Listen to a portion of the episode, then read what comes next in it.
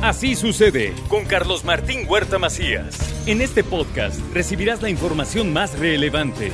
Un servicio de Asir Noticias. Y aquí vamos a nuestro resumen de noticias. Suman 292 Oxos los que integran ya la estrategia del martes de descuento para la ciudad de Puebla, por lo que ahora incluso habrá programas del 3x2. Productos, pues indudablemente muchos poblanos y poblanas van a encontrar precios accesibles para poder también tener una economía pues saludable en casa y que puedan por supuesto seguir sacando adelante nuestros proyectos, nuestros sueños en casa, pero también los de nuestra ciudad. El anticipo de 160 millones de pesos será para atender calles, drenaje y agua. Esto es lo que dijo también el presidente municipal Eduardo Rivera. Tema del agua y nosotros en algunos ductos en el centro histórico, el agua por las pésimas condiciones en las cuales se encuentran las tuberías se está desperdiciando el agua. Eso no puede suceder. Nosotros nos interesa que ese dinero y ese anticipo vaya para esas obras y esos beneficios, a la 16, a la 18, a dejar las calles bien parejas, bien intervenidas. El gobernador del estado, Miguel Barbosa, avaló el crédito de los 160 millones del ayuntamiento de Puebla. Lo veo bien. Todas son deudas, óigalo bien, que tienen que ser pagadas antes de la conclusión del periodo de gobierno. ¿sí? Pero reitero, Puebla, el gobierno estatal, no ha contratado ni contratará créditos. Ya le debemos mucho a Banobras por las deudas que nos heredaron los anteriores. Miles de millones le debemos a Banobras. La deuda que adquiere el Ayuntamiento de Puebla es para solucionar los problemas que le heredó la administración de Claudia Rivera. Esto es lo que dice Jesús Saldívar. La ciudad quedó este, llena de calles sin bachear, quedó apagada porque no había alumbrado, pues no se hizo absolutamente nada. Hoy se están haciendo las cosas, hoy se necesita liquidez, es un apalancamiento en, las finanzas para obtener liquidez y es lo que está haciendo el, el Ayuntamiento de Puebla. Tener liquidez para darle a los poblanos mejores servicios, mejor calles injustificada la deuda y solo responde a una política para obtener recursos con fines electorales. Eso es lo que dice el senador eh, Alejandro Armenta. Mientras Puebla será sede de congresos y foros nacionales e internacionales que impulsarán la reactivación económica. Tenemos también del 23 al 25 de junio el Congreso Nacional de Directores Responsables de Obra, donde esperamos más de 400 personas. En el de Canadevi más de 200 personas. Y terminamos también del 24 al 25 de junio con la Exposición Internacional de Publicidad México, donde esperamos más de 2.000 personas.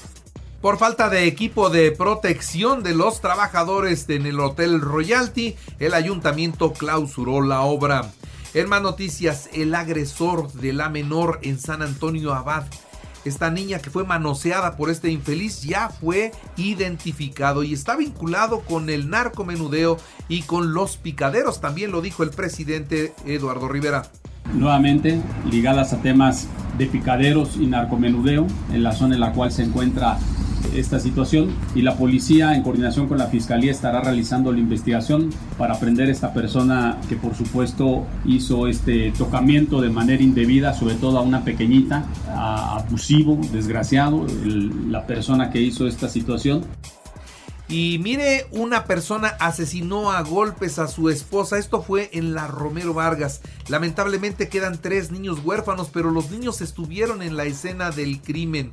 Y después él finalmente se entregó por propio pie a las autoridades para pues pagar por esta muerte y por este horror que dejó en sus tres hijos.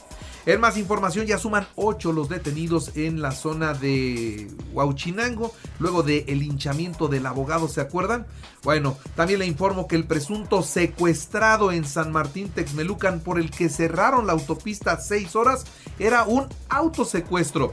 El hombre de 40 años de edad fingió estar secuestrado y pedía medio millón de pesos de rescate porque tenía deudas por 250 mil pesos de droga y de alcohol. Y de una vez sacó o quería sacar otros 250 para seguir la fiesta. Bueno, pues hoy declarando ante las autoridades cayó en contradicciones y este infeliz por esta locura cerraron la autopista. Es imperdonable que sigan cayendo los pueblos en estas mentiras. El otro caso era un tema de un una familia que tenía problemas. Mamá y papá, se llevó el papá a los hijos y por eso cerraron 12 horas la autopista en, en Río Frío. En serio, por esos motivos no se puede cerrar el paso de los vehículos en una carretera tan, pero tan importante como esa. En más noticias le doy a conocer también a todos ustedes que eh, 7 mil beneficiados en Puebla con el cambio de créditos de el Infonavit. Ahí va, se cambió a pesos la deuda y eso está ayudando a salir adelante. Anayeli Díaz Martínez de la preparatoria Enrique Cabrera recibió apoyo económico ya de parte de la universidad para asistir al Campeonato Panamericano de Cadetes. La rectora Lilia Cedillo personalmente entrega estos apoyos y se prevé que en el 2023, escuche usted esta muy buena noticia, se prevé que en el 2023 el Aeropuerto Internacional de Puebla, el hermano Cerdán, opere como un centro logístico de carga y descarga de mercancías. Esto es lo que dijo el gobernador del estado Miguel Barbosa. Habrá un respaldo de la federación para poder concretar este este proyecto. En San Pedro Cholula toman protesta los nuevos titulares del Sosa Patch, del Predial y del Catastro, mientras que en San Andrés Cholula presentan la convocatoria para el Premio Municipal de la Juventud. Medio Ambiente inicia una campaña de reforestación, serán plantados 250 mil árboles, mientras que en la Secretaría de Educación Pública ya iniciaron con el recuento de actividades de cara al cierre del ciclo escolar. Y por cierto, las escuelas privadas no son autónomas, ¿eh? El Colegio Benavente tendrá que ir a clases presenciales, nada de que se van a clases en línea, esto se los advierte el gobernador Miguel Barbosa. No vamos a permitir que tomen decisiones solo porque son escuelas privadas. Con mucho respeto, con mucho respeto se los digo. Sí, porque si no, no, se vuelvan ínsulas, ínsulas, que de hecho hacen lo que quieren, ¿sí? En sus formas internas, pero no, no, no, con mucho respeto. Ahora la Canirac pide a todos sus agremiados autorregularse y mantener un aforo solo del 80% para evitar más contagios COVID y les invita a autorregularse, manteniendo un aforo al 80% de la capacidad de los negocios. Esta Cámara Restaurantera propone que seamos los mismos empresarios y empresarias quienes tomemos la decisión de reducir los aforos para prevenir aglomeraciones. Sabemos que hay aumento de casos de COVID y no esperaremos a que repunten los fallecimientos.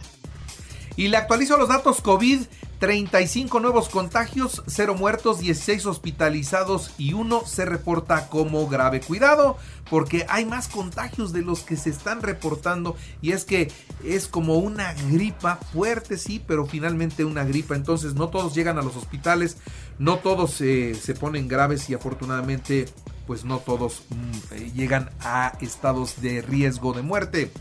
En la información nacional e internacional, asesinan a dos sacerdotes jesuitas. Sí, escucha usted bien esto. Asesinaron a dos sacerdotes jesuitas y se llevaron sus cuerpos. Esto fue en la Sierra Tarahumara, allá en Chihuahua. Intentaban defender a un hombre que buscaba refugio en la iglesia al ser perseguido por una, un grupo armado.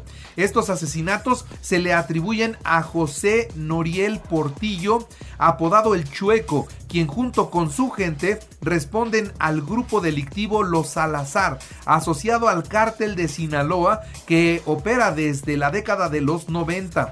Según reportes, el criminal y un grupo de sus hombres armados perseguían a un sujeto y este se intentó esconder en el templo, pero al entrar los sacerdotes quisieron impedir la muerte y los mataron a los tres. Se llevaron los cadáveres.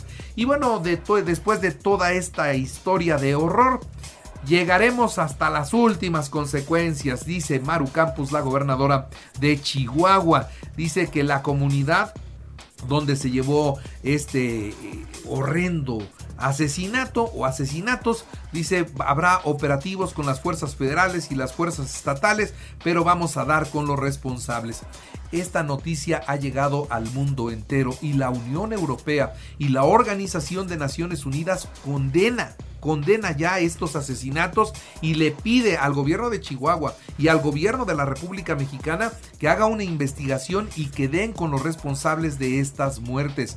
Por supuesto que la Universidad Iberoamericana y todas las voces están manifestando y llamando a hacer justicia a la autoridad. En el Senado, a través de los titulares de la mesa directiva, y de la Junta de Coordinación Política Olga Sánchez Cordero y Ricardo Monreal respectivamente condenaron este asesinato y le exigen a las fiscalías que actúen. Ante esta situación, el presidente de México, Andrés Manuel López Obrador, dijo que las autoridades ya atienden los asesinatos y declaró que el hecho ocurrió en una zona con alta presencia del crimen organizado. La semana pasada dijo que donde hay crimen organizado y están fuertes las células delictivas, no hay muertes y no hay enfrentamientos. Y ahora dice que bueno, pues los mataron porque están en una zona que, que domina el crimen organizado. Entonces yo ya no entiendo. Lo cierto es que el Estado está ausente está inexistente en partes del territorio nacional y esto nos debe preocupar mucho.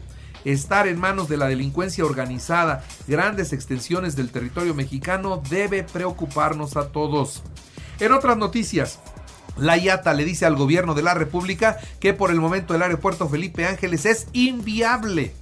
De ninguna manera es tiempo de mover las aerolíneas a esa terminal incompleta para cubrir las necesidades de las líneas y de los pasajeros. No hay cómo operar ahí.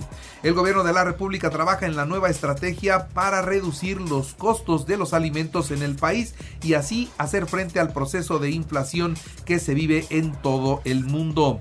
Y como hace 40 años, 28 millones de mexicanos están rezagados en lo educativo. El INEA así lo da a conocer, tomará cuatro décadas más salir de las condiciones de atraso educativo en el que vivimos.